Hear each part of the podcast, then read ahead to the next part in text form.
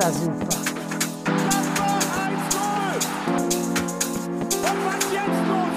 Vier Tage besoffen.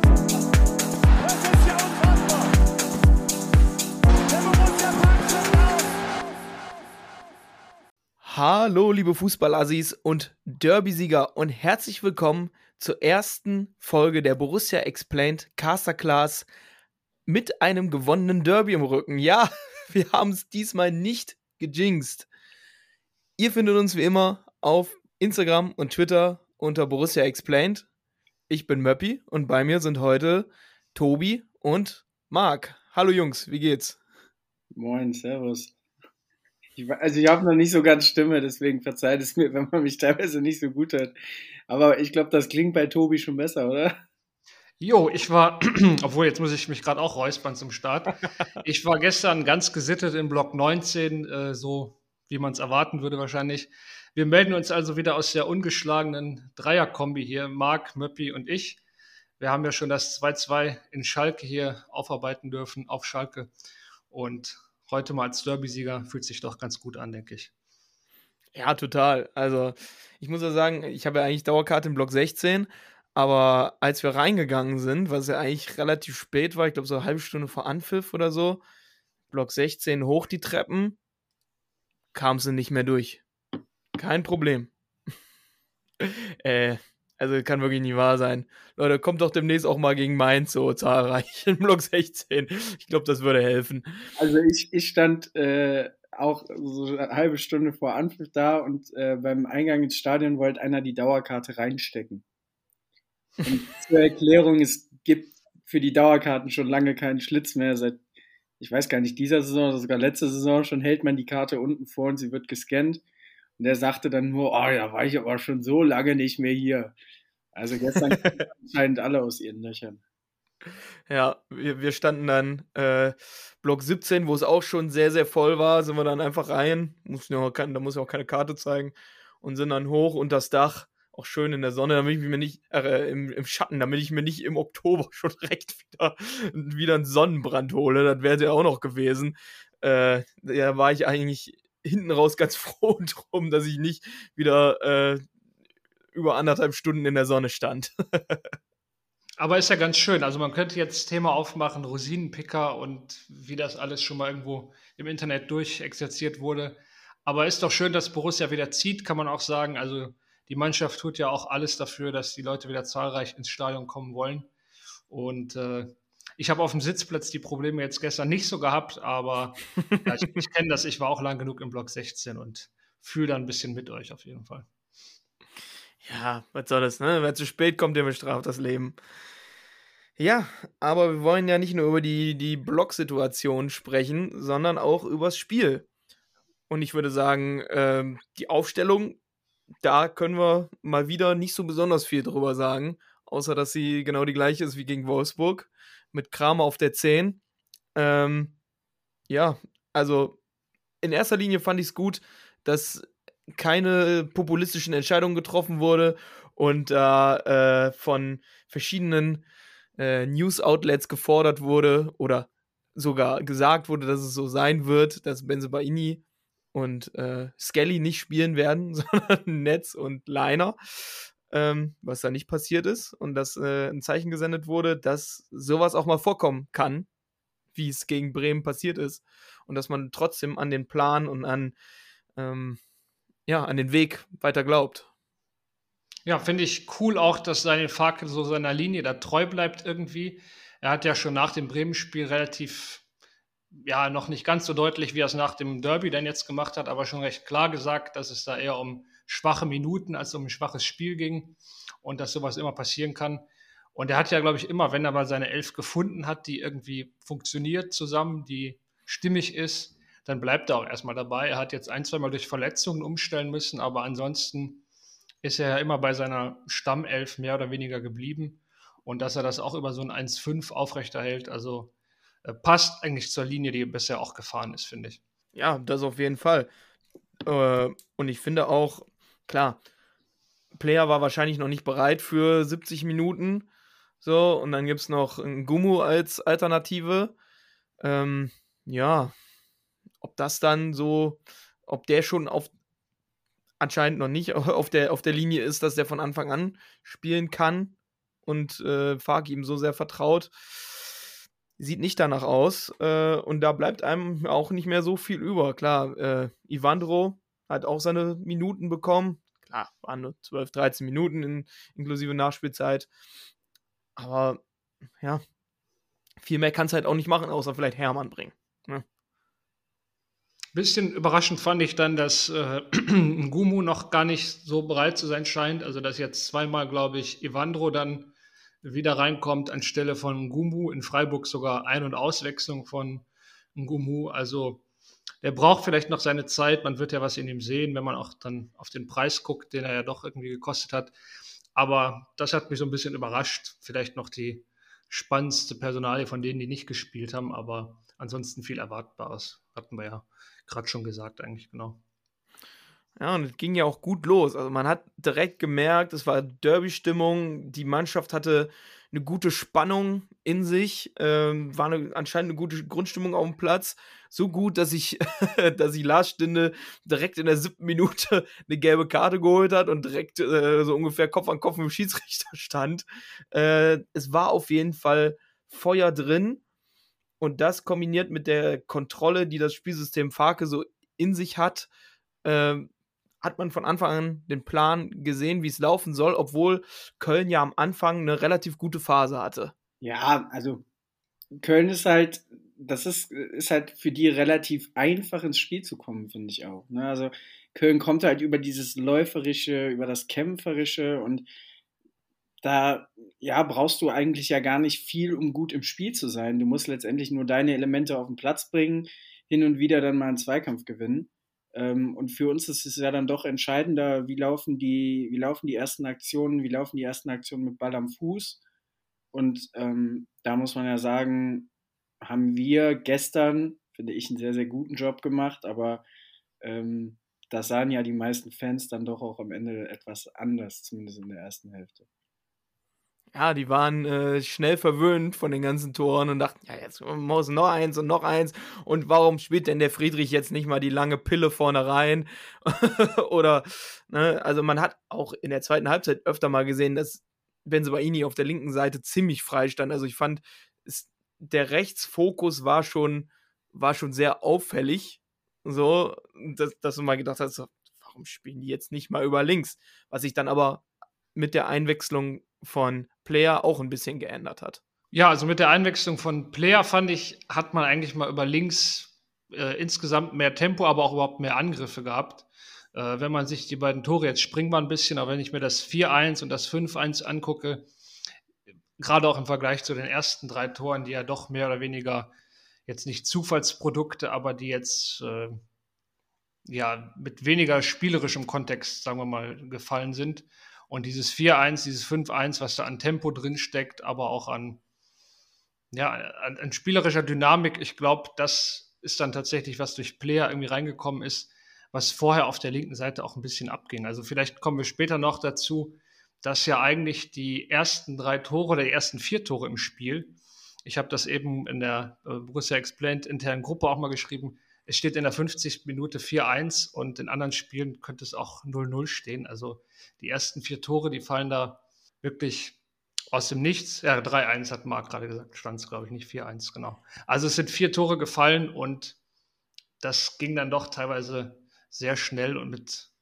wirklich wenig Vorgeschichte, wie die Tore fallen. Und da kam mit Play ein bisschen mehr Struktur rein, auf jeden Fall. Ja, wie du sagst, also erste Hälfte auch äh, relativ highlightarm. Ne? Ich glaube, das ist ja das, irgendwie so jeder geht mit der Erwartung ins Stadion, jetzt wird das hier ein geiles Spiel und wir gewinnen am liebsten 17 zu 3.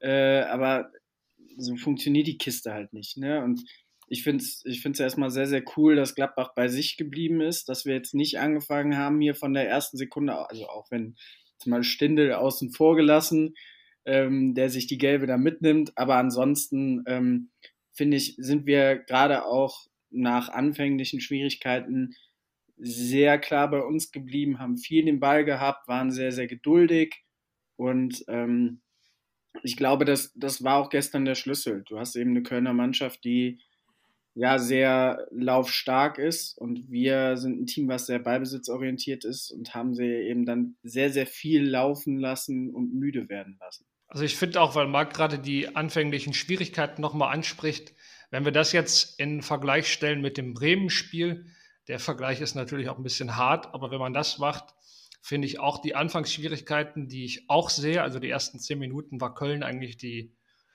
ja, bessere, zumindest die spielbestimmende Mannschaft, würde ich sagen. Äh, da war man aber immerhin konzentriert genug. Köln vielleicht auch ein anderes Kaliber offensiv als Bremen, muss man dann auch sagen. Aber war man konzentriert genug, die Flanken, die dann reinkamen, Marvin Friedrich ist da zwei, dreimal aufgefallen, das, was reinkam, auch konzentriert rauszuschlagen. Und ab der zehnten Minute mit der Szene, die dann direkt in die Chance von äh, Tikus Thuram mündet, ab dieser zehnten Minute hat man auch dann zu seinem Spiel gefunden. Ich glaube, vorher hatten wir nicht wirklich eine kontrollierte Ballbesitzstaffette mal. Aber diese Verlagerung, die Christoph Kramer nach dem Spiel auch im, im Interview angesprochen hat, diese ab der 10., 11. Minute beginnen und Borussia dann in Ballbesitz auch viel mehr Struktur aufbaut und dass man in dem Moment, wo man sein Spiel findet, noch nicht 0-3 in Rückstand liegt, ist ja auch mal was Gutes im Vergleich zur Vorwoche und äh, darf ja mal erwähnt werden auf jeden Fall. Ja, ich finde vor allen Dingen haben wir, haben wir gestern ähm, relativ wenig von, von dem Vorgehen halt geändert. Und dennoch, da war ich ein bisschen erstaunt, ähm, in Anführungszeichen, dass Köln es nicht in letzter Entschlossenheit wirklich im Anlaufen versucht hat. Also häufig standen wir ja mit äh, Benzebaini komplett breit und auch relativ häufig auch schon recht hoch im, im eigenen Ballbesitz verlagern dann oft über Sommer ähm, auf Friedrich und haben eigentlich da fast immer die Möglichkeit gehabt, diese Verlagerung unbedrängt zu spielen. Ähm, also Köln ist zwar angelaufen, aber man hatte nie so wirklich das Gefühl, finde ich, dass das wird jetzt richtig eng. Wenn du, wenn du als Vergleich Bremen letzte Woche nimmst, die dann ähm, mit, mit Füllkrug oder auch mit Duxch immer wieder einen Torwart abgekappt haben und immer wieder uns dazu gezwungen haben, aus der Situation heraus ähm, das Ganze anders zu lösen.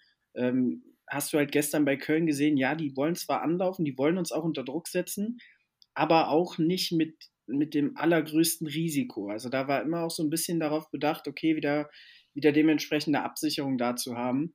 Und dann ist es halt extrem wichtig, auch aus Gladbacher Sicht, dass du da nicht dann blind reinspielst, sondern das genauso zu machen, wie, wie wir es dann ab Minute 11, 12, äh, hat Tobi jetzt gerade gesagt, bis, bis fast zur Halbzeit durchzuspielen. Ne? Geduldig bleiben, den Gegner laufen lassen. Also ich weiß gar nicht, wie viel, ähm, wie viel die, auch die beiden Achter von Köln dann äh, laufen mussten.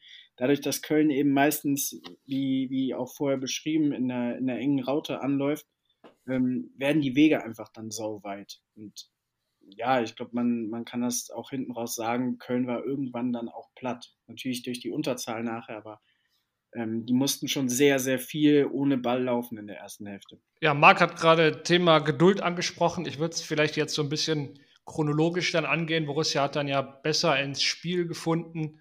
Äh, ab der 11., 12. Minute hatten wir gesagt, dann war eigentlich die einzige Torraumszene direkt daran angeschlossen mit Tyram, wo er da schön sich durchtankt nach dem Zuspiel von Benzibaini. Und äh, ja, ganz gute Chance, auch noch keine hundertprozentige.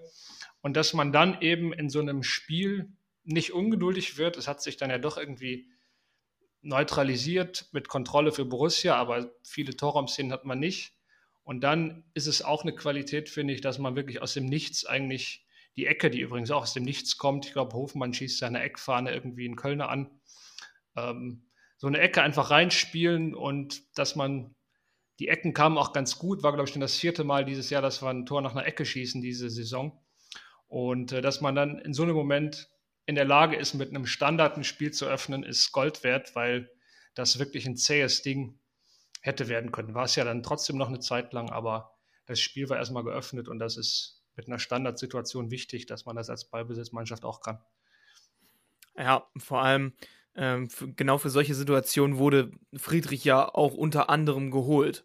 Also gut, es war jetzt kein Kopfballtor, der hat ihn mit dem Rücken reingemacht, aber sich halt in so einer Situation halt hochzuschrauben und da sich durchzutanken und den Ball halt irgendwie ins Tor zu bringen, um sich dann halt auch mal so, wenn es anders nicht klappt, ne, äh, auch mal so äh, in Vorteil zu bringen. Ich glaube, äh, Freiburg, die sind, was sind die Dritter? Äh, und Weiter sogar, glaube ich. ne? weiter sogar. Und ich glaube, die haben die Hälfte ihrer Tore aus Standards gemacht. So, es ist halt ein legitimes Mittel und das muss man drauf haben. Offensiv wie auch defensiv.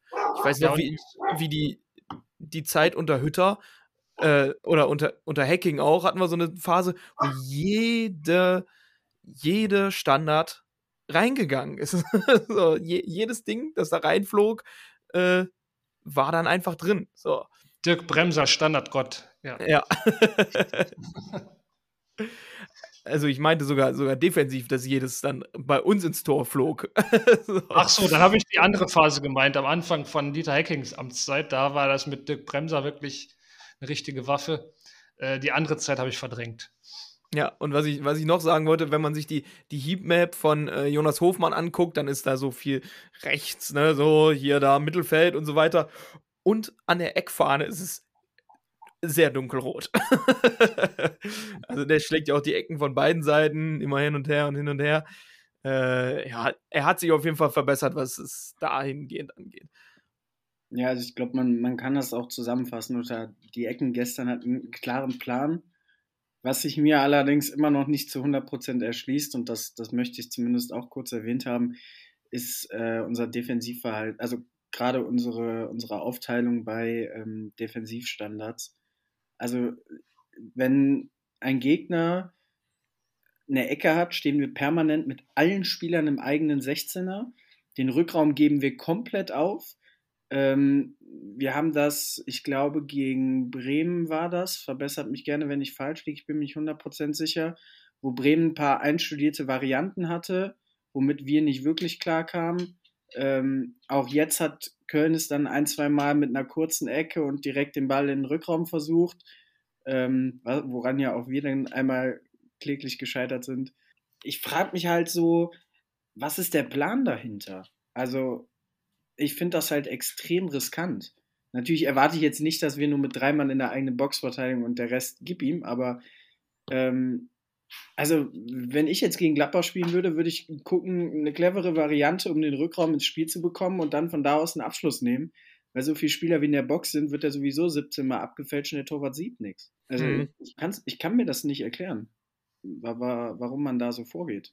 Also Ich weiß es nicht. Ich weiß auch nicht, wie viel und ob defensive Ecken trainiert werden, wenn jetzt, wenn Fark es hält wie, wie Favre damals, der einfach gesagt hat, Standards gehören für mich nicht mehr zum, zum Fußballspiel und das trainieren wir nicht, Punkt aus, Ende. Äh, dann kann es sicherlich so sein, dass äh, sich die Spieler denken, ja, gehen wir halt immer alle in die Box. Und wird, schon, wird schon irgendwie gut gehen. Aber ja, das war schon auffällig und das ist auf jeden Fall was, woran man arbeiten sollte. Ja, also ich, ich kann da nur dazu sagen, Fark hat ja selber auf einer Pressekonferenz vor dem Freiburg-Spiel, glaube ich, war es, hat er äh, gesagt, dass ähm, Standards natürlich immer in jeder Woche irgendwie trainiert werden. Ähm, und ja, ich finde, es war halt jetzt, klar, wir haben jetzt noch nicht, nicht viel bei, bei Standards hinten zugelassen, aber trotzdem irgendwie habe ich immer so ein ungutes Bauchgefühl dabei. Also da wäre mir fast lieber irgendwie ein Freistoß aus einer gefährlicheren Position, als äh, da jedes Mal die Ecke mit blankem Rückraum zu haben. Ja, ich habe auch wirklich, habe ich heute nochmal in die Gruppe reingeschrieben, äh, ich habe wirklich so einen Schiss gehabt bei jeder Ecke und bei jeder Standardposi äh, Standardsituation. Unnormal. Also irgendwie steckt mir das so in den Knochen, diese Angst vor Standards. Also das ist ja seit zehn Jahren gegen uns ein sehr gutes Mittel. also, dafür muss man ja gestern sagen, auch wenn ich die, die Problematik in der Raumaufteilung, also, also ich kann das nachvollziehen und sehe das auch, aber es ist ja gestern Gott sei Dank und auch diese ganze Saison, was ein bisschen erstaunlich ist vielleicht auch, aber es ist ja noch nicht viel angebrannt gestern. Das ist schon mal das Positive, gerade wenn man sich vorstellt, der Tigges ist gefühlt zwei Meter groß, den Köln da vorne drin hat. Dann haben sie hinten auch noch ein paar äh, größere Kaliber, die einlaufen könnten. Also Gefahr ist ja genug vorhanden gewesen. Und eigentlich, wenn man es positiv mal wenden möchte, hat Köln in der ganzen ersten Halbzeit keine einzige gefährliche Torraumszene gehabt, äh, die, wo jetzt wirklich kontrolliert aufs Tor geschossen wurde. Natürlich gab es mal den einen oder anderen abgefälschten Kopfball und sowas. Aber richtig eine, eine krasse Torchance hatten sie nicht. Und der Elfmeter entsteht, glaube ich, aus einer blinden Flanke nach einem Einwurf. Einfach mal reingehauen. Und Jonas Hofmann ist dann ungeschickt genug, den Fuß durchzustrecken. Äh, also äh, durchzuschwingen so. War einfach super blöd. Im Grunde genommen hast du gar keine einzige richtige Torchance zugelassen. Ne? Ja, vielleicht können wir da jetzt mal drüber reden. Kurz nach dem 1-0 kommen dann die Minuten von äh, Florian Kainz und Jonas Hofmann, die jeweils beide am anderen den Elfmeter verursachen und Florian äh, Kainz dann mit Gelb-Rot vom Platz fliegt nach einem Ellenbogenschlag gegen Jonas Hofmann, äh, nachdem ja Jonas Hofmann ähm, ne, die Sense auspackt, beziehungsweise noch nicht mal so, also der wollte den Ball halt wegspielen und äh, Florian Kainz war dann dazwischen, trifft den voll, klarer Elfmeter. Ja, war, war beides blöd, beides blöde Elfmeter. Ähm, aber ja. Waren beides auch relativ ähnliche Szenen, fand ich. Also beide irgendwie, wo da der Ball so angesprungen kommt und glaube ich gar nicht die, die Situation ganz überblickt wurde von den beiden Spielern in dem Moment. Und beides, glaube ich, äh, mehr oder weniger unbewusste Elfmeter. Es gibt ja schon mal einen, wo du schon reingehst und weißt, das wird jetzt einer. Ja, sehr ähnliche Szenen, aber am langen Ende, wie es ein berühmter Manager sagen würde, dann mit dem besseren Ausgang für uns natürlich, weil die gelb-rote Karte dann schon ein Schlüsselmoment war. Ebenso wie der Zeitpunkt direkt vor der Pause spielt uns natürlich total in die Karten. Ja, und ich fand, daran hat man auch wieder gesehen, wenn Rami Benzemaini auf dem Platz ist, dann muss der unsere Elfmeter schießen. Also es geht eigentlich nicht anders. So, so abgebrüht, wie der das macht, mit so einer Coolness läuft an, drei Trippelschritte und dann setzt er den, weil Schwebe schon eigentlich bei den, bei den Trippelschritten schon liegt, macht er den unten links rein. Also mit so einer coolen, also wenn, hätte der den so draufgeschossen und Schwäbe hätte die Ecke gehabt, dann wäre das der schlechteste Elfmeter aller Zeiten gewesen. Aber so hat er den einfach komplett verladen und äh, einfach, einfach gut geschossen und zu einem sehr, sehr wichtigen Zeitpunkt. Ja, das, das Ding ist halt, ähm, du hast so ein Spiel, wie Tobi schon sagt, eigentlich irgendwie so ein, so ein gefühltes 0-0, es passiert nicht viel. Auf einmal gehst du mit 2-1 in die Halbzeit. Keins ist noch, tut mir leid, wenn ich das so formuliere, aber blöd genug, den, äh, den Elfmeter uns zu schenken, weil, also bei allem Respekt, das darf dir nicht passieren. Erst recht nicht, wenn du gelb hast, dann noch mit gelb-rot vollkommen zurecht, meiner Meinung nach vom Platz gehst. Also deswegen ist meine Stimme auch so angeschlagen, weil ich das gestern auch aus Block 17 sehr vehement gefordert habe, dass das ein Platzverweis ist. ja, aber äh, ich, ich ver verstehe es halt nicht. Und dann gehst du 2-1 in Führung, ähm, bist plötzlich ein Mann mehr und äh, irgendwie fühlt es sich gar nicht so an, als hättest du dieses Spiel schon gewonnen und trotzdem hast du in dem Moment dieses Spiel nun mal irgendwo auch einen Teil gewonnen. Also ja, es, ist, es, es war irgendwie sehr merkwürdig. Also auch das, das, der Kölner Elfmeter kam ja so wirklich aus dem Nichts. Das hat Tobi ja schon gesagt, blinde Flanke. Und äh, auch bei uns das Ding hat sich ja jetzt nicht unbedingt angekündigt. Also da kommt der Ball raus, Kramer ist dann, ist dann, glaube ich, am 16er Eck, kann, kann den Ball eigentlich gut reinspielen, chippt ihn da so ja, halb hoch irgendwie vors Tor. Der Ball wird, wird rausgeköpft und dann ist die Szene mit Hofmann und sorry, aber also einfach auch dumm von Keins. Und äh, ja, Benzebaini ist, glaube ich, eine Nummer für sich. Also ich habe den, ich habe den Elfer nur im Nachgang gesehen, weil ich bei Elfern seit Dante nicht mehr hingucken kann. aber, aber ja, das, äh, also ist schon sehr, sehr eiskalt, ja. Ja, ich finde ein bisschen, du hast gesagt, der fiel aus dem Nichts, würde ich insofern zustimmen, dass Borussia auch im Vorfeld eigentlich keine klaren Torchancen irgendwie sich rausgespielt hat und so. Äh, was wir eben noch festgestellt hatten, äh, war ja schon so, glaube ich, dass vorher mal fünf Minuten so ein bisschen hitzige Stimmung aufkam, weil es irgendwie ein Handspiel, glaube ich, gegeben haben soll von äh, Hübers, ich weiß nicht, ein Kölner Innenverteidiger, dem, den Ball, der, dem der Ball an die Hand springt irgendwie. Dann war Borussia fünf Minuten so ein bisschen am Drücker. Also wenn es in der Halbzeit eine Druckphase gegeben hat, würde ich am ehesten sagen so 40 bis 45. Aber ich würde auch unterschreiben, dass der Treffer dann eigentlich trotzdem fast aus dem Nichts fällt. Also es könnte auch genauso gut 0-0 stehen zur Pause. Ja. ja, also ich glaube, glaube bei dem Handspiel, ähm, das ist auch wirklich so ein Ding. Also ich meine, ich verstehe es immer noch nicht und ich glaube auch, also selbst, selbst der DFB hat noch gar nicht verstanden, wann Hand ist und wann nicht. Aber bei der Aktion, es regen sich halt alle auf. Aber das Problem ist halt, dass der Schiedsrichter eine extrem gute Sicht darauf hat. Steht, glaube ich, fünf oder sechs Meter von der Aktion entfernt, zeigt sofort an, was passiert ist und äh, ich finde generell hat, hat er gestern auch in den meisten Phasen sehr, sehr guten Job gehabt. Auch, ich kann mich da erinnern, am Anfang wird Tyram einmal gehalten und er zeigt sofort an, dass Tyram selber auch gehalten hat und wie er gezogen hat und und und. Also ich fand, das war einfach auch vom, von der Schiedsrichterleistung her. Wir kritisieren sie sehr, sehr oft, aber das war in vielen Bereichen sehr souverän. Ja. Ja, da hat er so die, die Hände auf den Rücken ge äh, gemacht und gezeigt, dass Tyram ja, auch genau. ge gehalten hat, ne?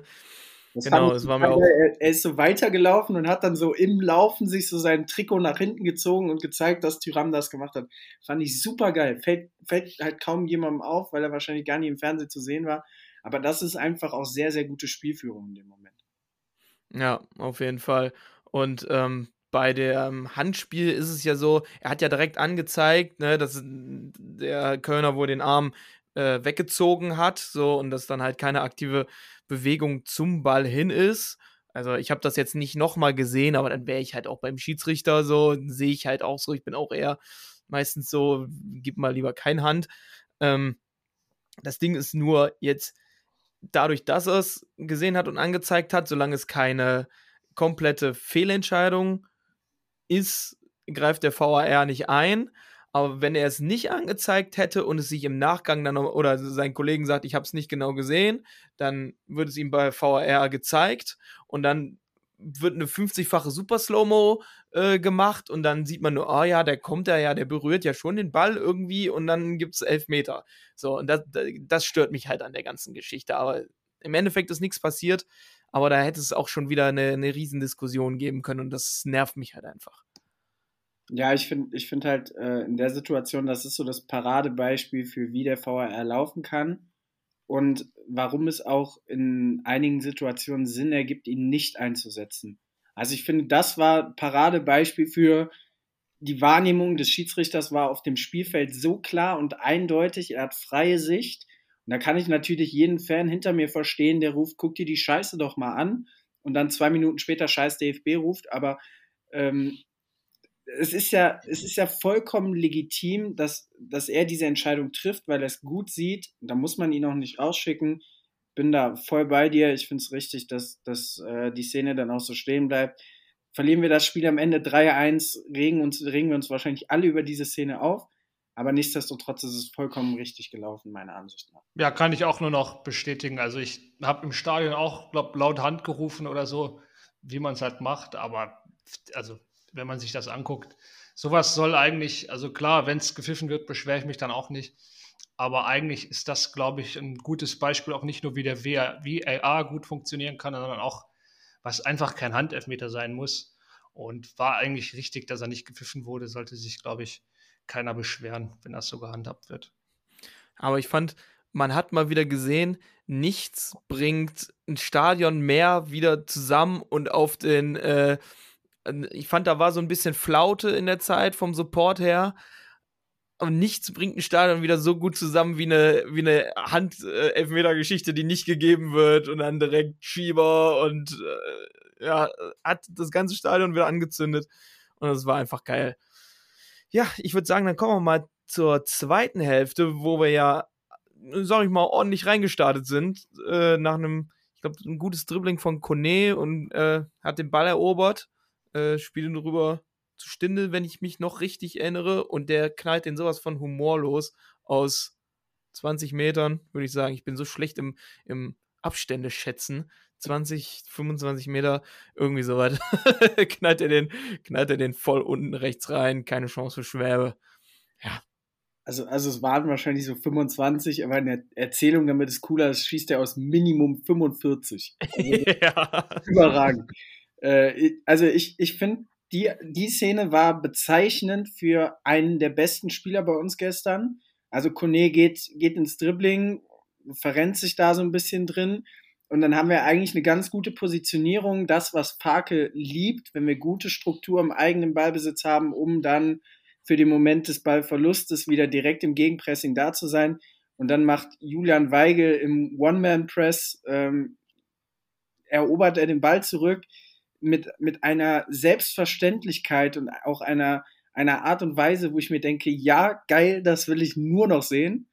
Ja, und also ich persönlich bin äh, kein Freund von Stindels Schüssen, aber wenn er so schießt wie gestern, dann soll er bitte nur noch draufknallen. Also ich weiß nicht, wo der den hergenommen hat. Sonst sind das meistens Zurückgaben, aber das Ding, es, es hat halt so gepasst. Ne? Kurz nach der Pause, machst einen kurz vor der Pause, kurz nach der Pause. Köln hat sich wahrscheinlich vorgenommen, jetzt nochmal voll Druck zu geben. Du ziehst den direkt den Stecker. Geil. Also besser ging es halt nicht. Ne? Ja, ich glaube, man hat sogar zwei Tore in der 47. gemacht, also 45 plus 2 und dann 47. äh, also schon stark und war am Ende auch gut gepresst auf jeden Fall, aber war halt auch das vierte Tor irgendwie aus dem Nichts. Also das war jetzt ja nicht automatisch, nur weil Stindl da zum Schuss kommt, eine hundertprozentige Torchance. Und wie er den dann raus, wo er den rausholt, weiß ich auch nicht. Also sensationell. Hat er auch sehr lange nicht mehr gehabt, glaube ich, so ein, so ein Schuss, den er aus, außerhalb des Strafraums da wirklich mit so Schmackes reinhaut. Also besser hätte es gar nicht laufen können, weil du dann mit zwei Toren Vorsprung gegen zehn äh, natürlich wirklich alles in der Hand hattest und äh, ja, einfach optimaler Start in die Halbzeit.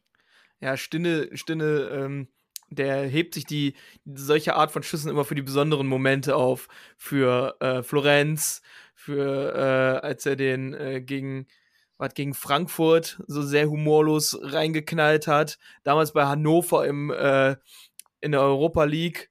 Ah, nee, da war noch gar nicht äh, Europa League, sondern äh, Europapokal, wo er den mit rechts so hochlegt und dann mit links einfach komplett in den Winkel knallt.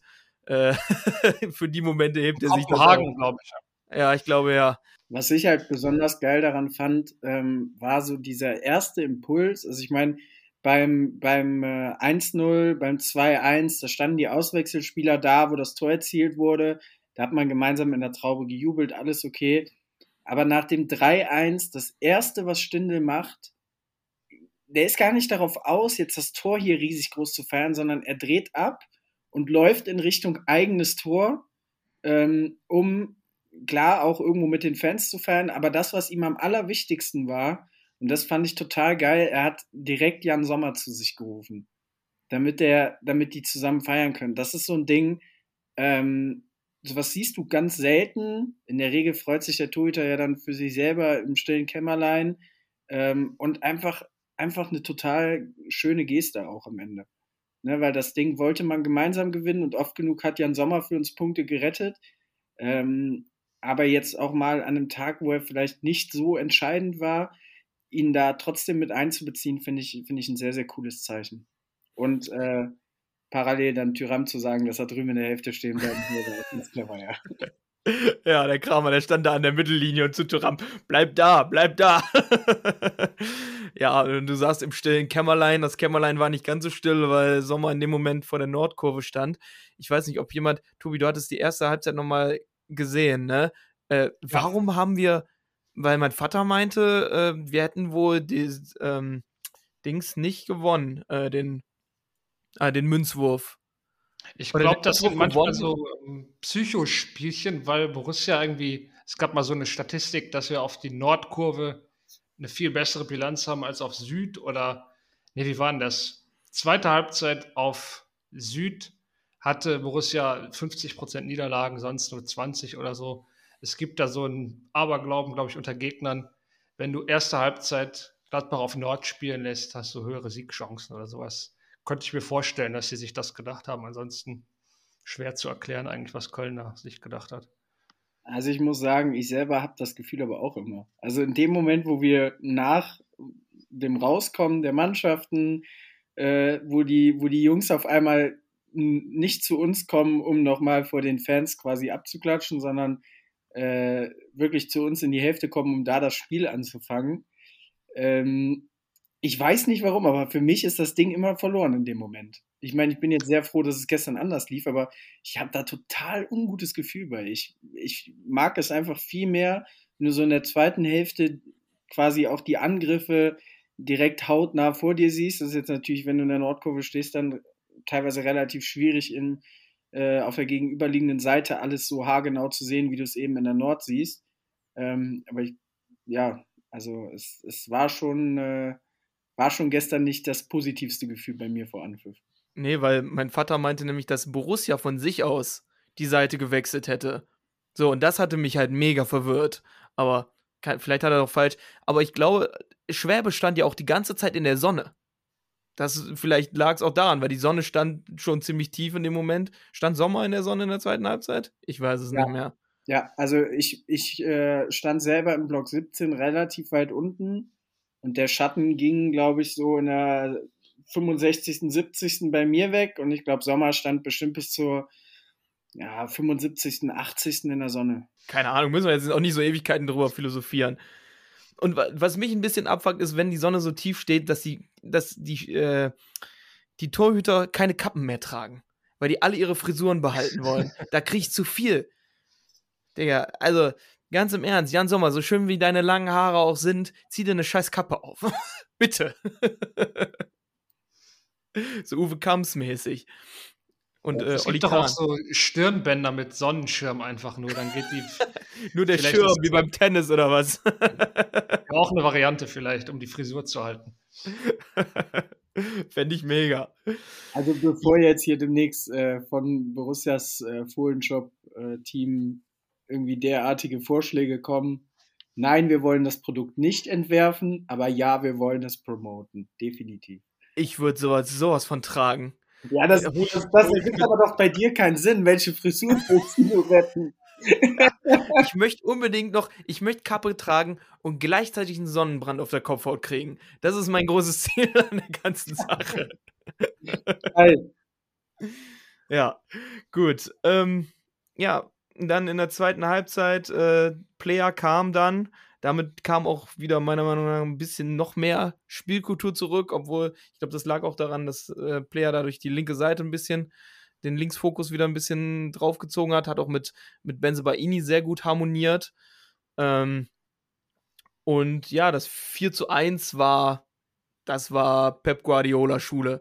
Also das war ja mal so ein unglaublich schönes Tor, Tobi. Das 4-1, ja, Wahnsinn tatsächlich. Also, ich weiß gar nicht, über wie viele Stationen das ging. Finde ich überragend, wie Benzi Baini das erstmal eröffnet mit so einer ganz schönen, gar nicht so schwierigen Finte, aber im Gesamtpaket natürlich super. Startet dann, nachdem er den Ball weitergibt, auf Player, glaube ich, auch super durch in Richtung Strafraum, was als Linksverteidiger auch nicht so selbstverständlich ist. Die Torstatistiken gehen jetzt gerade rum bei Twitter, also kann man nur sagen, stark, was er da auch für einen Zug zum Tor hat. Player, Kramer, schöner Doppelpass nach rechts auf Hofmann, glaube ich, und dann Querpass äh, Benzibaini, der das Ganze ja eingeleitet hat. Also im Gesamtpaket kann man wirklich nur sagen, mit das schönste Tor, glaube ich, seit, ja gut, Tyram Hofmann gegen RB war ganz schön. Ansonsten habe ich direkt an Bayern im Pokal gedacht. Ähnliches Tor gewesen damals. Richtig stark gemacht, wie Pep, hast du ja schon gesagt eben. Ja, ich finde, dabei vor allen Dingen muss man, muss man auch so ein bisschen Player hervorheben, der, ähm, also ich meine, für uns schon fast gewohnt, ein sehr, sehr gutes Anschlussverhalten hat, ähm, ne, nachdem er den Ball von, von Benze bekommt. Und dann auch im ersten Kontakt direkt den Blick dafür hat, okay, ich kann verlagern. Ähm, auf der ballfernen Seite Hoffi ja mit sehr, sehr viel Platz, um dadurch direkt hinter die Kette zu kommen. Das ist halt so dieses, dieses Steilklatsch auch als, als äh, Stilmittel für, für ein, ähm, oh Gott, Stilmittel, Stilmittel, sorry, für ein äh, schnelles, vertikales Spiel Richtung gegnerisches Tor. Ähm, also ich glaube, das kann man kaum besser spielen in dieser Situation. Natürlich auch, dass Benzebaini dann durchgeht bis in 16er. Also das ist alles nicht selbstverständlich. Das sieht so locker und so geil aus, aber es ist halt wirklich einfach sehr, sehr gut und hart erarbeitet. Ich würde auch noch ein Plädoyer nochmal für Alessandro Player halten, sowieso einerseits, weil ich den Typen überragend finde als Fußballer, aber auch äh, was, was er für Borussia eben einbringt in so einem System. Wir spielen ja im Moment dann mit Stindl als ja, linker Mann in der offensiven Dreierreihe. Und wenn man sich die Realformation anguckt, glaube ich, Stindl und Kramer stehen fast auf einem Punkt. Es ist ja in der Grundordnung dann immer die Frage, wie die einzelnen Spieler ihre Position interpretieren. Und da ist halt ein Stindl einfach eine andere Nummer auf links, als wenn man da alles an Player hat, der, der halt genuin viel mehr über links kommt als Lars Stindl und Stindl Kramer da in der offensiven Reihe auf links und als Zehner ist schön und gut. Das klappt ja jetzt auch schon zwei Heimspiele am Stück sehr erfolgreich. Aber ich würde schon dafür plädieren und freue mich auch, wenn Lasso Player dann wieder Startelf links spielt. Das ist einfach die beste Variante, wenn du links und rechts Hofmann Player hast. Das ist ein Duo, das finde ich einfach überragend und hoffe, dass wir in Wolfsburg oder wann auch immer, dass wir irgendwann dazu zurückkehren, auf jeden Fall. Das ist nochmal was anderes als mit Stindel. Ja, du bist halt vor allen Dingen viel dynamischer. Ne? Also mit, mit Stindel hast du halt dieses Spiel, er wird ihm ja immer sehr, sehr viel auch nachgesagt, dass er sich gut zwischen den Linien bewegt. Ich finde, das hat er gestern gar nicht so häufig gemacht. Ähm, nichtsdestotrotz sehr, sehr umtriebig gewesen, sehr oft anspielbar gewesen. Aber mit Player hast du halt diesen, ja, diesen unbedingten Willen, immer Richtung Tor zu gehen. Also ich finde, Player siehst du kaum mit einem mit einem anderen Gedanken, als im ersten Kontakt offen zu sein, Richtung gegnerisches Tor direkt Tiefe zu finden. Und das macht einfach super viel Spaß, ihm zuzuschauen. Und äh, ja, ich hoffe, dass er jetzt äh, auch wieder regelmäßig Spielzeit bekommt, denn der ist sehr, sehr wichtig, meiner Meinung nach, für unser Spiel.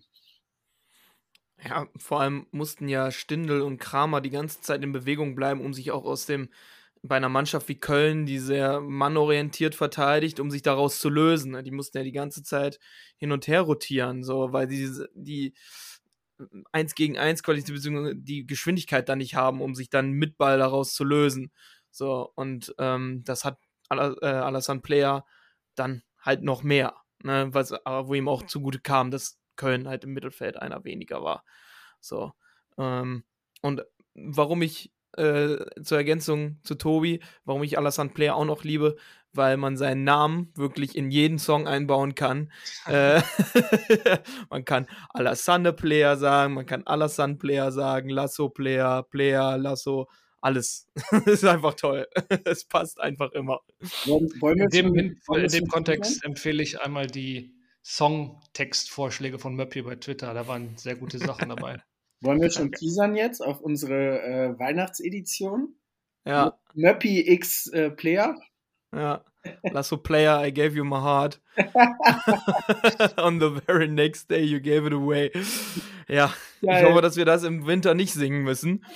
Ähm, aber worüber wir jetzt sprechen müssen, ist noch das komische Duseltor von Köln in der 83. Minute äh, weil da, da gab es eine ganze Wechselbatterie bei Borussia. Skelly musste raus, weil er sich irgendwie so den, den Krampf des Jahrhunderts zugezogen hat nach seiner Laufleistung. Ähm, und dafür Stefan Leiner reinkam, Patrick Herrmann und Luca Netz kamen auch noch für Benze Baini und Hofmann und in dieser quasi kompletten neuen Abwehrreihe auf links und rechts kam ein Einwurf, der Kölner reingeflogen.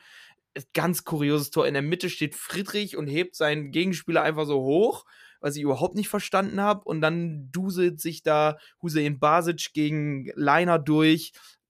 Äh, Sommer wäre auch noch fast dran gekommen. Äh, war einfach nur merkwürdig. Ja, ich glaube, man muss dieses Tor auch so ein bisschen einleiten. Also gerade vor dem, vor dem 4-1 hatte Gladbach so eine Phase, wo wir, wo wir ext ja, ich will nicht sagen extrem, aber wo wir doch ähm, teilweise ein bisschen zu viel wollten, hatte ich so das Gefühl. Wir haben so ein bisschen auch teilweise die Spannung verloren. Also da gab es ein paar Szenen, wo auch äh, Daniel Farke dann doch ähm, ja mal äh, etwas aus dem Sattel gegangen ist, um das vorsichtig zu formulieren. Er hat zwei, dreimal dagegen seine Bank gehauen und getreten. Ähm, also zumindest soweit ich das mitbekommen habe, ging es einmal um Weigel, der halt ähm, ja, komplett raus aus der Position. Ich glaube, rechts vorne mit Hofmann in der Situation gepresst hat, wo es nicht notwendig war.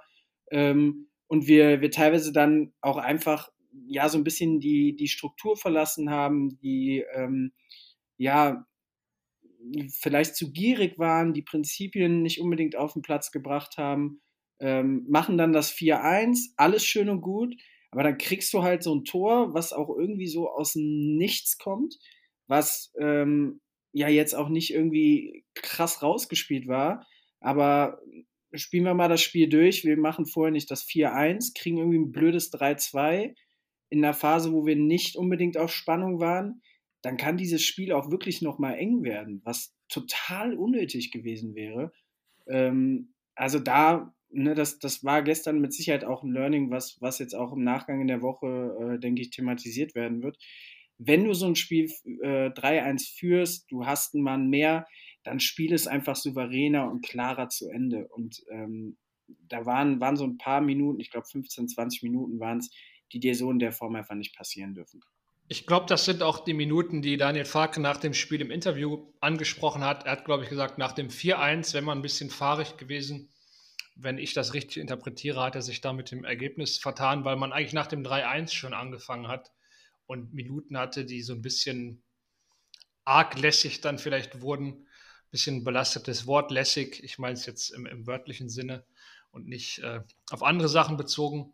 Ja, also das war ein bisschen sehr lässig dann und man sieht ja, die Kölner Fans, auch wenn man die Dynamik so nimmt, waren ja jetzt nicht gestern total gepeinigt nach drei Derby-Siegen, verlierst halt mal wieder.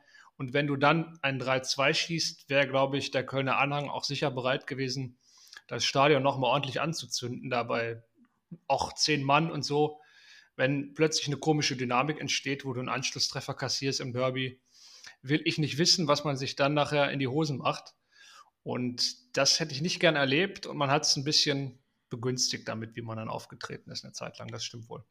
Ja, das, das Problem ist halt einfach, du machst so einen Gegner unnötig stark. Also allein die Hoffnung hält Köln ja in dem Moment am Glauben. Ähm, und ja, machst du, machst du ein 4-1 oder spielst du das 3-1 wirklich so runter, dass Köln kaum noch den Ball sieht, ähm, dann, dann gibt es keinen Zweifel mehr. Dann sagt zwar hinterher jeder, ja, jetzt hätten wir aber die zweite Hälfte noch ein bisschen mehr machen können, aber du gewinnst halt das Spiel souverän. Und ähm, da, da war halt so eine Phase, ich meine, gut, es ist jetzt nicht wirklich gefährlich geworden, aber das Potenzial wäre da gewesen. Ne? Köln hat dann nochmal frisches Offensivpersonal äh, gebracht. Ähm, so, und das ist dann einfach, finde ich, auch so ein bisschen die, dieser Prozess. Klar, wir wollen ballbesitzorientiert spielen und im besten Fall, also wenn es an mir geht, führen wir jedes Spiel 3-1 in der 60. hätte ich gar kein Problem mit.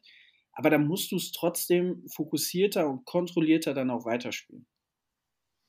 Was mich an dem Tor auch noch nervt, um das nochmal hervorzuheben, dass man mit so einer Defensivleistung, wie sie letztlich doch war, also wir haben chancenmäßig eigentlich nichts zugelassen.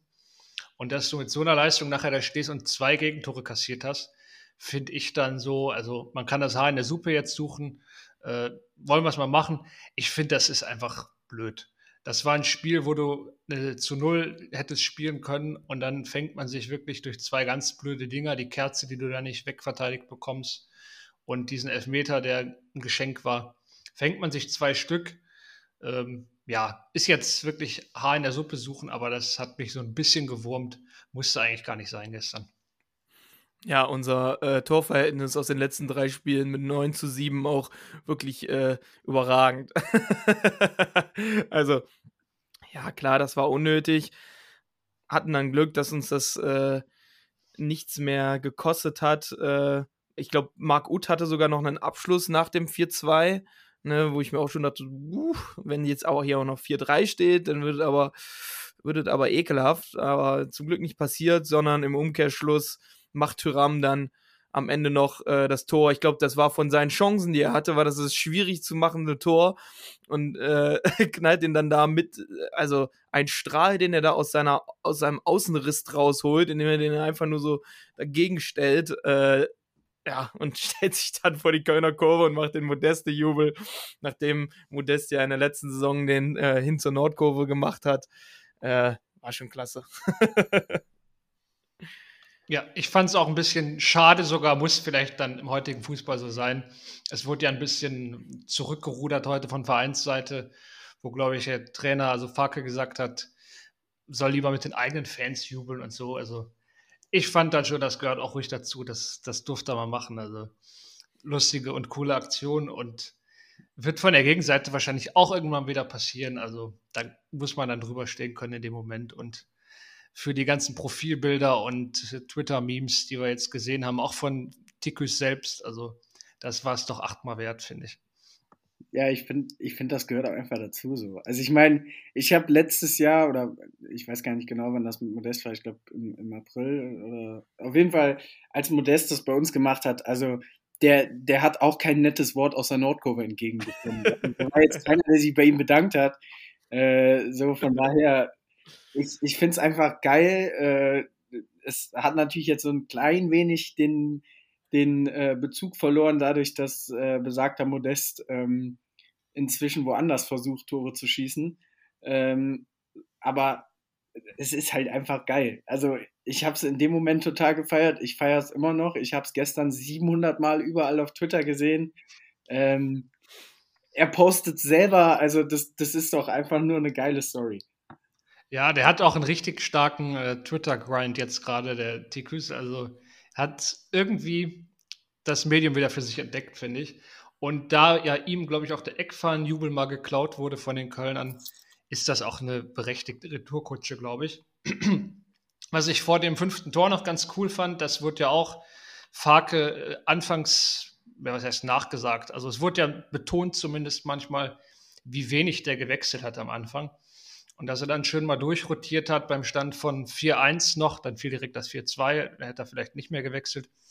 Aber dann auch ein Luca, Luca Netz, meine Güte, äh, Luca Netz, Übes, wie Möppi sagen würde, äh, dass wir doch ein paar Leute gesehen haben, die vielleicht nicht so viele Minuten bekommen haben bislang, äh, fand ich auch schön und ist, glaube ich, für den Frieden der Mannschaft auf lange Sicht auch wichtig. Man kann nicht immer nur mit 14 Spielern durchspielen.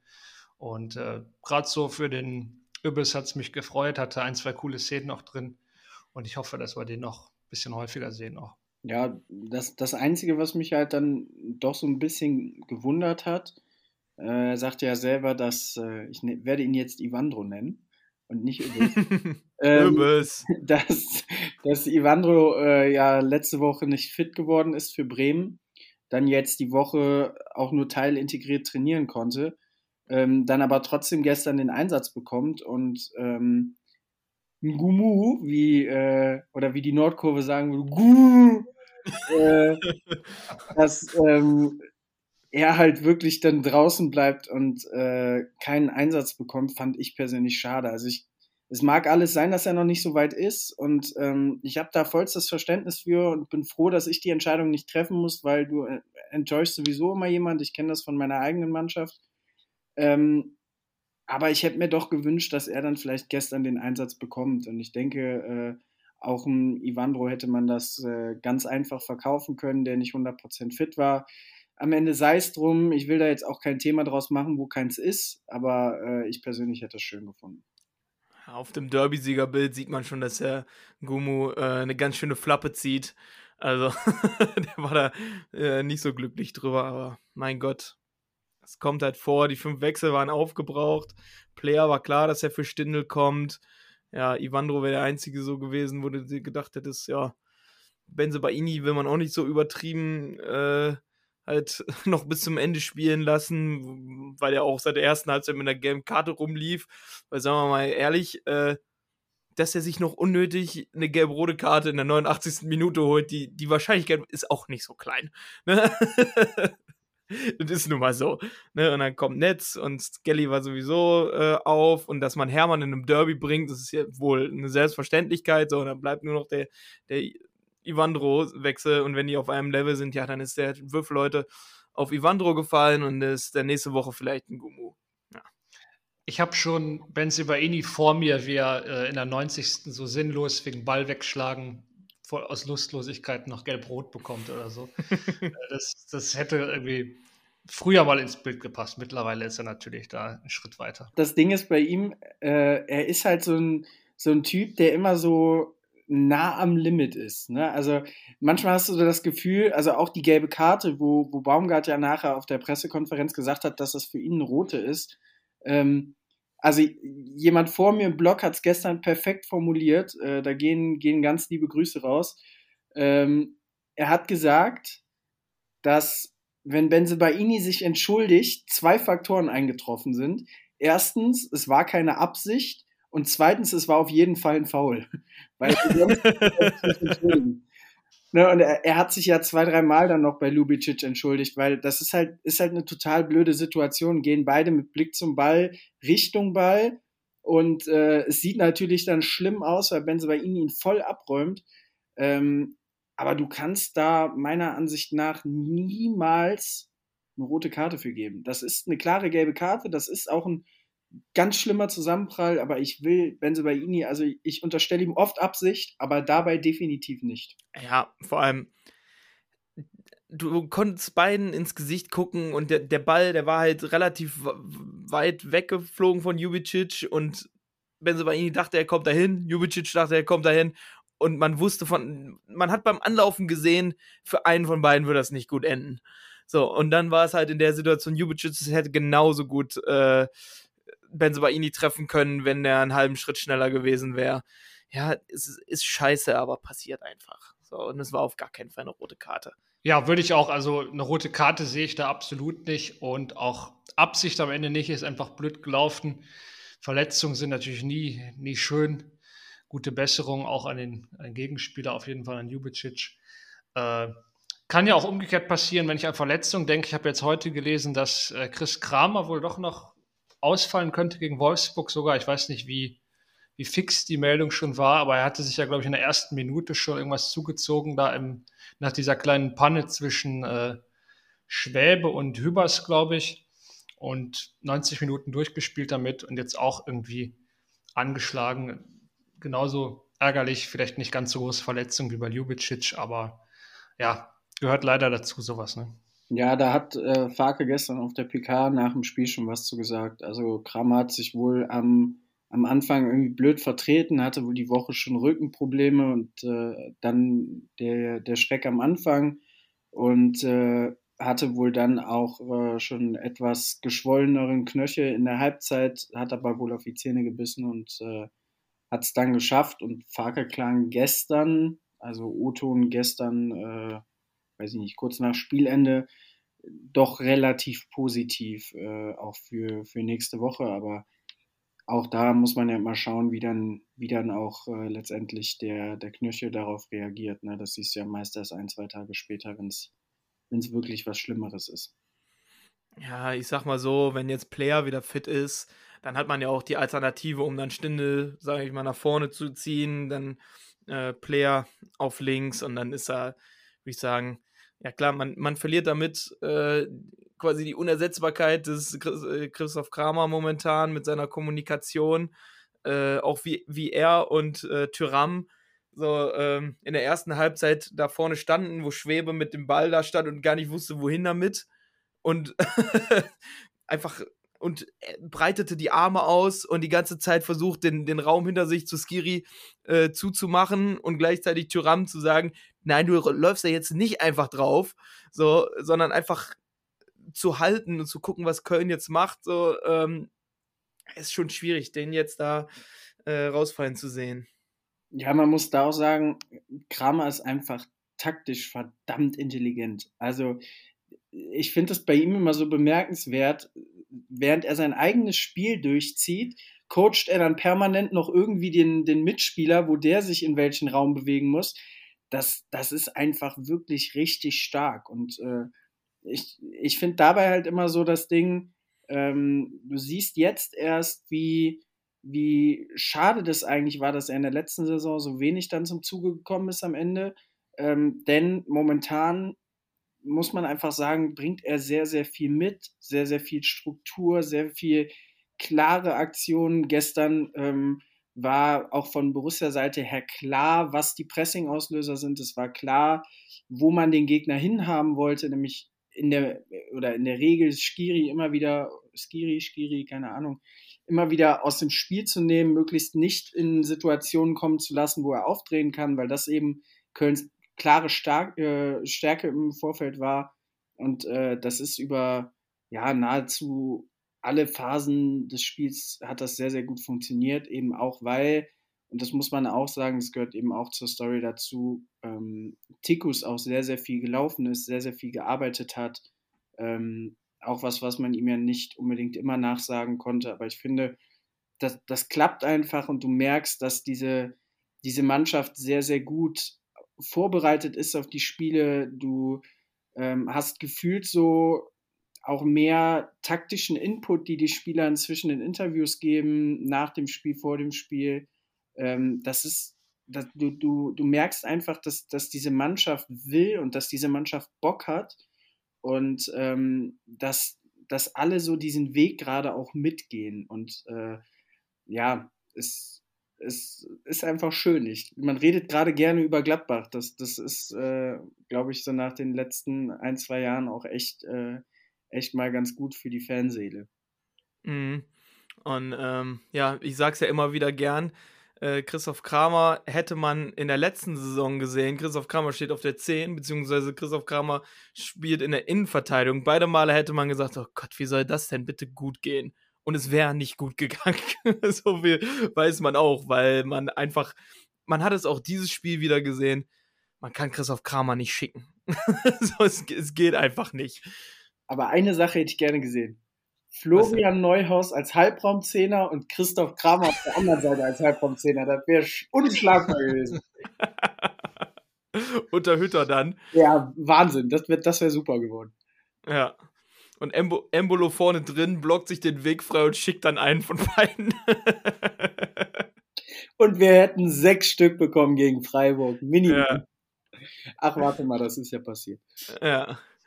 Ja, den, den, den Kramer musste ja leider am Vortag schon losschicken, damit, damit, der in den, damit der dann in den Raum stand. Ja, es ist ja alles gut gegangen. Und jetzt geht es nächste Woche gegen den VfL Wolfsburg. Und Marc, du hast ja so ein bisschen die, die taktische Komponente hier im Podcast übernommen, jetzt, äh, wenn Dennis nicht da ist. Und vertrittst du denn auch Dennis Meinung, dass äh, wir Wolfsburg auf jeden Fall wegmachen werden? ich, ich würde gerne diese Euphorie teilen. Äh, ich, bin, ich bin bei sowas immer sehr vorsichtig. Man muss dazu sagen, dass Wolfsburg bislang, und ähm, das mag an Wolfsburg liegen, das mag aber vor allen Dingen am Trainer liegen, ähm, noch nicht so wirklich strukturiert spielt, noch nicht klar in den Abläufen ist oder zumindest ähm, die Abläufe sehr planlos wirken. Also es ist oft so, äh, wir müssen nur alles reinhauen, dann werden wir schon irgendwie gewinnen. Ähm, und Liebe ich ja, ne? Ja, Liebe ich ja, diese Art von Fußballspielen. Das, das wir müssen, wir müssen mehr pressen. Wir müssen schneller pressen. Wir müssen weiter vorne drauf und schneller sein. Und Max Kruse, der kann Fußball spielen, den brauchen wir nicht. Der ja, ist so genau. langsam und zu dick. Es so. passt halt alles so. Und du, du musst halt da auch sagen, ähm, Wolfsburg hat jetzt noch nicht die, die mega Ergebnisse oder mega Spiele gezeigt. Ähm, aber, und das muss man eben auch dazu sagen, ich kann mich also vielleicht an, an ein gutes Auswärtsspiel in Wolfsburg so in den letzten Jahren erinnern. Ähm, ansonsten habe ich persönlich vor diesem Spiel immer ja so eine ähnliche Grundeinstellung wie vor Spielen in Freiburg oder Augsburg oder so. Ja, das Grundgefühl wollte ich auch beschreiben, was Marc gerade skizziert hat. Also ich finde das ein gutes Zeichen, glaube ich, wenn Dennis da, das ist ja schon geleakt, dass er da wirklich äh, nahezu euphorisch, würde ich jetzt mal nicht sagen, aber dass er doch guter Dinge ist, sagen wir mal, dass wir das Spiel gut gestalten können. Ähm, genau, das ist, glaube ich, ein gutes Zeichen und Marx schildert ja, glaube ich, auch ähnliche Sachen, gerade, dass die Struktur bei Wolfsburg noch sehr äh, schemenhaft zu erkennen ist, vielleicht und noch nicht so allzu viel dazu erkennen ist bislang. Ich finde auch die Mannschaft, ich habe es mir jetzt mal rein personell durchgelesen, ich verstehe da überhaupt nicht, bin ich wahrscheinlich nicht der Einzige, dass man den Max Kruse in dem Kader komplett rausschmeißt. Also ist mir irgendwie schleierhaft. Der hätte mit Sicherheit auch ein Tor gemacht am Samstag. Gut, dass er dann nicht dabei ist. Aber wenn ich diese Grundstimmung nehme, die ich vor so einem Wolfsburg-Auswärtsspiel habe, ist die immer erstmal so, na, ich weiß nicht. Also Wolfsburg ist nie ein Gegner gewesen in meinem Fanleben, wo Borussia gern gespielt hat auswärts. Und äh, ich wünsche mir mal, dass wir den zweiten Auswärtssieg in Folge landen in Wolfsburg. Dann können wir langsam über eine andere Serie sprechen. Bis dahin bin ich gedämpft, aber doch erwartungsvoll, weil wir einfach auf einem guten Weg sind, glaube ich. Und eigentlich, äh, wenn wir alles abrufen, glaube ich, sollten wir absolut in der Lage sein, die zu schlagen. Das würde ich schon sagen. Ja, ich glaube, genau das ist der Fokus. Also wenn, du musst halt auch, das, das betont Farke ja, und er wird ja auch nicht müde, das zu betonen, dass am Wochenende das wichtigste Spiel eures Lebens ist, gefühlt. Ähm, und du musst halt das, was du jetzt in den letzten Spielen, nehmen wir mal die ersten 20 Minuten Bremen raus, den Rest kann man trotzdem dazuzählen, finde ich. Ähm, die Dinge, die du dir erarbeitet hast, die, die Sachen, die du auf den Platz gebracht hast, wenn du schaffst, die weiterhin auf den Platz zu bringen, auch in der Konsequenz und in der Kontinuität, dann ähm, wirst du in jedem Spiel für Punkte in Frage kommen. Boah, heute bin ich super im Wording von Farke. Ähm, aber du kannst eben nicht immer nur, jetzt mache ich noch weiter, den Champagner-Fußball spielen. Ähm, und Wolfsburg ist eben so ein Team, was es bislang in dieser Saison auch versteht, so einen Rhythmus von einem Spiel einfach kaputt zu machen. Weil sie eben selber spielerisch sehr wenig veranlagt, also sehr wenig veranlagt, klingt sehr despektierlich, das soll es gar nicht sein. Das ist halt wirklich sehr wenig Idee dahinter. Es ist dann oft einfach ein tiefer Ball auf Mamouche jetzt am Wochenende gewesen. Ähm, das funktioniert halt nicht. Und da muss man ganz klar sagen, wenn Gladbach das annähernd auf den Platz bekommt, was sie jetzt auch zuletzt gezeigt haben, in der Geduld, in der Konsequenz und dann hoffentlich auch ähm, in der Effizienz vorm Tor, dann ähm, ja, möchte ich nicht zu laut sagen, aber bin ich tatsächlich auch nahezu so euphorisch wie Dennis und das habe ich niemals gesagt, weil es wird mir um die Ohren fliegen, aber ich hoffe, dass ja. wir am Samstag 17.30 Uhr äh, alle relativ happy sind, weil wir in Wolfsburg gewonnen haben. Ja, safe. Und wir spielen wieder gegen meinen, meinen guten Freund Maxi Arnold. Ich glaube, sollte inzwischen hinlänglich bekannt sein, was ich von, von dem Sportskameraden halte. Äh, er passt gut zu Kovac und meine Meinung zu Kovac ist, glaube ich, auch äh, weitestgehend bekannt. Was man vielleicht noch sagen kann vor dem Wolfsburg-Spiel ist ja schon, dass man eine Riesenchance hat, jetzt mal euphoriemäßig so ein bisschen in Schwung zu kommen. Äh, muss man immer aufpassen, dass man da nicht komplett abhebt. Aber wenn man jetzt Wolfsburg schlagen sollte, dann hat man Darmstadt als nächste Aufgabe. Das ist auch ein Brett, was man da bohren muss. Aber man hat jetzt theoretisch die Möglichkeit, alles Gegner, die jetzt nicht gerade Man City oder äh, Bayern sind, äh, wenn, man, wenn man die Gegner jetzt mal schlägt, die nächsten zwei, drei, dann würde man natürlich richtig in Fahrt kommen. Auch in der Tabelle steht man ja sowieso schon recht spannend da jetzt und wäre super cool, wenn man sich oben festsetzt und vielleicht im Pokal dabei bleibt. Also äh, ein bisschen träumen soll ja erlaubt sein, hat Farke ja auch schon uns zugestanden, uns Fans. Und äh, ich erwische mich manchmal dabei, muss mich aber auch bremsen ab und zu. Ich, ich lasse an der Stelle die Thesen weg, die du gestern Abend in unsere Gruppe geschrieben hast. Ähm, aber ich weiß nicht, wovon du sprichst. Ja. Nein, nein, keine, keine Ahnung. Ähm, Vielleicht an der Stelle noch einmal ein bisschen Werbung in eigener Sache. Ähm, vielleicht habt es der ein oder andere schon mitbekommen. Ab sofort haben wir uns vorgenommen, jede Woche ähm, vor dem Spieltag euch einen kleinen Ausblick zu geben, ähm, wie ihr das gewohnt seid, in äh, sehr, sehr ausführlicher taktischer Form. Das könnt ihr euch äh, zum Beispiel auch vor dem von dem Köln-Spiel nochmal anschauen. Das wird es jetzt auch zum Wolfsburg-Spiel und hoffentlich dann zukünftig auch regelmäßig geben. Einmal in abgespeckter Form und ähm, auch eine kleine Zusammenfassung der Pressekonferenz. Äh, es soll ja den einen oder anderen Reporter geben, der auch gerne mal etwas länger ausholt bei der Frage.